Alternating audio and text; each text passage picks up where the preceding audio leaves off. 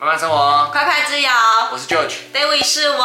二零二三年即将结束啊，然后今年也是我们第一年奔三的日子，就是年纪三字头，三十岁的第一年。然后有蛮多事情要回顾了。然后我们赫然发现，我们居然二零二二年居然没有拍回顾啊！对啊，啊，我刚刚看脚本的时候，我才发现，哎，那、啊、怎么好像少一年？对，就是我们去年没有做，我们上次做回顾已经是前年的事情了。啊，对啊，怎么回事？不知道，可能是我们二零二三年成长很多吧，所以我们才会想要来拍回顾这样。因为我觉得二零二二也有成长。好了，因为每年都有成长啦，只是忘了做。有可能，所以这集影片呢是要跟你分享我们在二零二三年一整年呢、啊，我们做了哪一些可以帮助我们全面提升成长的事情哦。那我们频道呢，主要是在分享致富思维、财商思维跟金钱思维的频道。如果喜欢我们频道的话，记得订阅哦。那如果说你想用听的话，也可以订阅我们的 Podcast 频道哦。那我们就来回顾一下，我们二零二三年有哪些面相是做的还不错的，我们来回顾一下。嗯，那第一个面相呢，就是生活的面相。对，生活的面向呢，我觉得这不是我们做的不错，因为这件事情说做的不错，蛮奇怪的。不会啊，我生活过得还不错啊，有所提升，不行吗？我是说怀孕这件事情。哦，恭喜恭喜，我妈当妈妈了。所以你说这件事情做的不错，蛮害羞的。这个也不错啊，晋升爸爸妈妈，就是人生的另外一个阶段啊。没错啊，对，这是我们。呃，二零二三年发生生活比较重大的事情，就是我怀孕了，这样。对，嗯哼，突然呢，很突然，这样大家会不能接受吧？就是这集的 surprise 就这个。哦，对对。啊，但是还是要看完。哦，好好。对，好。然后再来呢，我就有生活比较大的突破，是我从二零二一年就说我要开车，就是我要开始会开车。这个你不是大概七年前认识你的时候就这样讲？对，就是我一直有驾照，但我一直都不会开。然后呢，二零二三年算是我一个蛮大的突破，就是我终于会开车了。哎，我突然想到，这也是我的突破嘞。嗯，这我要突破自己坐在那个副驾，然后有一个不太会开车的要坐在主驾，然后我要在那边突破突破自己的心理。但我现在应该蛮会开的啦，还不错。哦，对对对，现在真的，哎呦，我觉得开车方面我觉得有进步很多，但是就剩下一点点停车。再来第二个部分就是事业的层面。事业层面最大的突破就是我们出了一本书，而且它登上了畅销书的排行榜。哎，我怎么觉得出了很久？但是其实也是二零二三的三四月左右，三月底出的。对对，所以大概是不到一年，但是他的成绩蛮好的，就是谢谢大家的支持。那如果还没有购买的话呢，记得在留言区的第一条链接可以去购买哦。这个因为我们是作者嘛，我也是听了很多读者给我们的回馈，就是说。他们很少看到这么容易吃得下去的内容的书啊，因为投资理财通常对大家来说会是比较一些深奥的词啊，但是我们写的就是让人家比较容易懂，就是他至少说他有机会看完整本书，不然很多投资理财的书，呃，很多新手可能是一刚开始看，可能看不到三分之一，可能就放弃了。对，老实说旧局在写这本书的时候，每天都写到半夜三点。不夸张，然后维持这样快一个月有吧。然后我们那时候在思考说，我们要怎么样可以颠覆大家对于理财还有金钱的观念，还有投资方面的。所以我们是很用心在写这本书的。如果你有看过的话，应该发现你里面的蛮多一些观念跟思维，跟你平常想的有点不太一样。然后我就尽量是用那个比较白话的方式写给大家看啊，这样子大家比较容易理解。没错，所以有点故事的方式，然后可以让你带入那个情景，你就比较好理解这到底是什么意思。那第二个，我觉得事业比较大的突破点呢，就是我们经营了慢活夫妻大概三年多，快四年，终于有一位正职人员加入我们的团队了。嗯，以前都没有，所以我们在这方面也学了蛮多人事管理啊，然后一些怎么样去跟呃伙伴们去做沟通一些技巧，这样子。对，以前就是那个两个人互相管理就好，就是我管你，你管我。哎，对，然后管的方式就比较奇特一点。那但是现在就是有有其他人员呢、啊，我们就是要。用比较正规的方法，有没有正规啦？就是应该说比较有制度，然后我们在这方面也是要自己去进修啦，我们才知道说我们怎么跟伙伴互相相处这样子。没错，然后第三个比较大的突破是我们尝试一些比较新的商业模式跟呃主题，比如说我们就是开始有尝试一对一的美股教练的服务啊，然后呢有加入房地产的主题，然后慢活学院的整体学员大大小小的活动跟课程呢加起来超过一千六百人了。我觉得这个是我们在事业上还蛮大的成长。再来第三个哦，就是财富的层面。财富的层面是哇，这个我觉得蛮有勇气做这件事情的。我个人觉得，就是我们在二零二三年的时候呢，一口气买了两间房子。啊，不是啊，你有准备好就好了。是啦，就是对爸妈来说非常的惊吓，因为我们买了一间是我们两个自己自住的房子，然后我们买了一间是自产的这样子，所以呢，爸妈就会有点担心我们，但我们个人觉得还好。就是有有规划好，然后有去盘点自己的一些负担能力没有问题之后，我们才买的。应该是他过度担心啊。对，所以在这个一年当中啊，我们其实学了蛮多房地产相关的知识，然后还累积一些经验，包含怎么看房子啊，然后装潢部分就觉得研究很多嘛。所以我们就是想要把这个经验结合起来，然后就是提供给如果你想开始买房的人。所以我们有做了一份那个买房的电子书，就是有跟你分享我们怎么样一路买房的一些过程，会经历哪一些，然后注意哪些事项。那我们把这个免费的资源呢放在资讯栏的第二条链接，如果你有需要的话，也可以去领取哦。那其实我们还是有一直有在投资美股的好吗？啊，不然大家以为我们就是一放弃美股，哎，千万不要误会哦。对啊，我们还是以美股的投资为主。那美股的财富其实有在慢慢累积跟增长。对啊，嗯，只是我们偶尔没有拍影片，不代表说我们没做，我们一直有在做好吗？对呀、啊，大家不要误会了。再来第四个层面就是学习的部分哦。学习的部分，我觉得跟往年有点不太一样，是我们大概二零二二年以前啊。我们都是在学一些可能行销啊、商业模式啊、投资理财那些比较硬知识的，比较偏外在事物的那种感觉，就逻辑性的那种东西。那我们二零二三年呢，不知道是不是因为三十岁的关系，不是吧？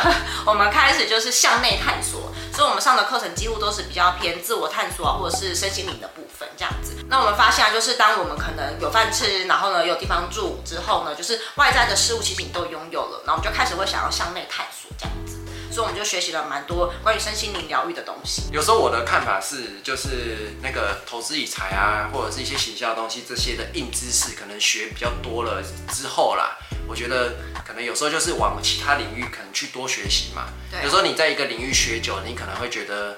没这么有趣，你可能会想学一些新的。对对啊，我觉得有时候人也会这样，所以我们二零二三年就开始接触这些比较偏身心灵或者是疗愈的东西啊。嗯嗯，我觉得这对我们的帮助还蛮大的，不管是在我们个人的整体提升啊，或是在我个人自己的情绪稳定下面都还不错。还有一点啊，就是我觉得看待一些事情，我觉得都是会变得很正向。对，对你做很多事情的话，就变成说你的达成率也都比较高。比如说我们有一些目标嘛，我们通常在新的一年。像我们要新的二零二四年，我们都会设立一些目标嘛。那我们对于一些事情看待的角度不同，对我们看待角度比较正向的话，我们成功几率也会跟着上升很多。嗯，所以这是我们跟往年比较不一样的地方，在学习方面是比较偏学疗愈啊、心灵的部分这样子。那第五个层面呢，就是指休闲的层面啊。这个部分是舅舅的最爱啊。怎样？就是我们二零二三年其实去了蛮多地方的。你不要自己最爱讲我最爱好不好？不管是讲拖人下水，就是我们今年大概出国了四次游了。然后我们三月份的时候去了日本的东京、大阪、京都，就是关东关西都有去，去看了樱花。然后本人在下是第一次看樱花，所以蛮开心的。还去了那个迪士尼这样子。嗯嗯。对，然后我们六月份去了一趟美国 LA。然后呢，还有拉斯维加斯跟那个旧金山，然后又是去美国嘛，哦，那个地方真是跟台湾超级不一样的，仿佛去了另外一个世界，就是仿佛去了一个很，就是跟这个生活习惯比较不一样的地方。嗯，有点难想象，也有点难形容啊。对对对，所以我们那时候去了，开了蛮多眼界的这样子。然后我们九月份的时候去了巴厘岛一趟，那我们十一月份的时候呢，又跑去日本东京看枫叶，因为我们两个都没看过枫叶。我觉得这个部分你是最开心的啦。嗯，然后我还去了海洋迪士尼。呃，因为因为怎么样，跟大家讲一下为什么 David 最开心，因为行程都是我在排，然后饭店也是我在订啊。然后机票呢也是我在看，奇怪了。反正就是人就说哦，是什么时候要出国？好，那就去啊。什么时候回家？好，然后一切我说，那我们现在去哪里？对对对啊，这哎、欸，其实排行程我觉得蛮累，特别是在自由行。有时候我们去日本，你看哦，光是从那个日本的那个机场，你要到那个市区，有时候那个票就哦，怎么一大堆，真的是很复杂。对啊，所以呢，其实我觉得在休闲这边算提升的部分，应该是开眼界吧，就是体验啊，体验不同国家那种感觉。对，没错。在第六个层面，就是指挑战的部分。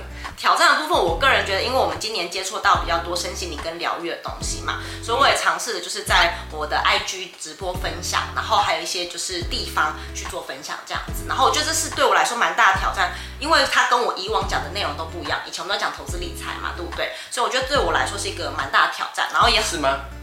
不是吗？你确定是挑战吗？我觉得，我觉得你蛮开心的啊。我开心，但是我的挑战在于说，我不知道我的观众能不能接受。哦。对，所以也是很庆幸，就是有在追踪我 IG 的人，可能都有跟我直播啊，然后看我的贴文，对于可能疗愈身心灵，或者是说内在力量探索这件事情，都是非常能够接受的。然后我也尝试办了好几个工作坊，比如说什么信念工作坊啊、冥想团练班等等之类的。然后未来可能也会再办什么金钱排毒的。方式这样子，嗯、所以呢就会很谢谢大家，就是愿意来跟我直播。那如果你是对以上内容有兴趣的话呢，记得追踪我的 IG，我都会不定期的直播去跟你分享。然后有些直播的内容我也会剪成精华放到我们的 Podcast 的节目，所以如果你还没有订阅 Podcast 的话呢，也可以记得去订阅哦。啊，我刚刚也突然想到我自己有一个挑战的部分呢、啊，嗯、就是我我觉得。慢活夫妻的东西其实越来越多，不管是内容、产品还是人事，其实反正整个东西越来越多。对我一个挑战就是，其实以前要管理的东西很少，但是现在要管理的东西很多，所以渐渐的会发现，其实不是像刚开始初期的时候，就是我就单纯产出就好。那我现在就是要边产出，要边管理过去的部分。那过去有一些东西，我们要持续修正。其实这个。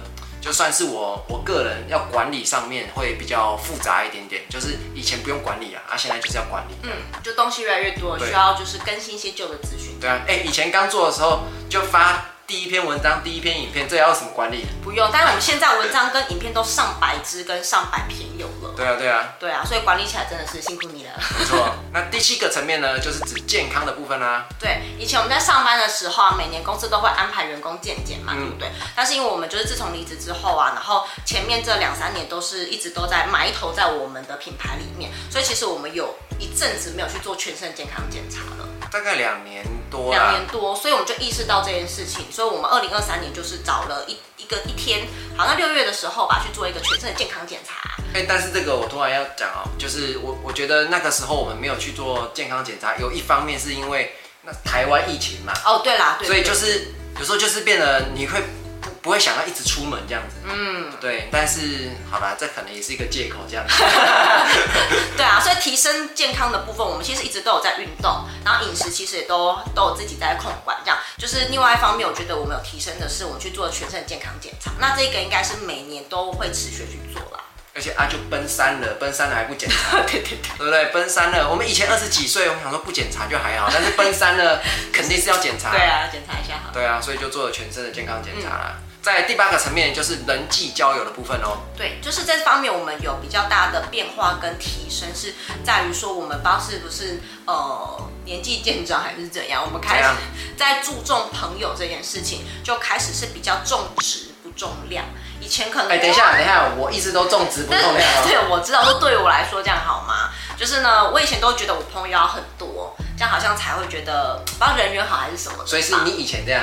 对，这样，然后也会很羡慕很多朋友的人。嗯，但我后来发现呢、啊，就是朋友他其实不用多，精比较重要。就是你有几个可以让你谈心，有几个可以让你谈事业，有几个人可以怎么样怎么样。就是你人数不用多，但是每一个人都很很了解你，也可以很包容你，都觉得比较重要。啊，那你觉得为什么会有这样的转变？就是因为我觉得社交其实很累，对我来说哦。对，然后我以前是有时候会为了想要去所谓的集结人脉，就是有些人不是说人脉很重要嘛，对对对，所以就为了刻意想要认识人，然后把自己丢在很多呃什么交友的环境里面，或者是很多活动里面。但其实我个人不是很喜欢人这么多的地方。啊，你的很累是指什么意思？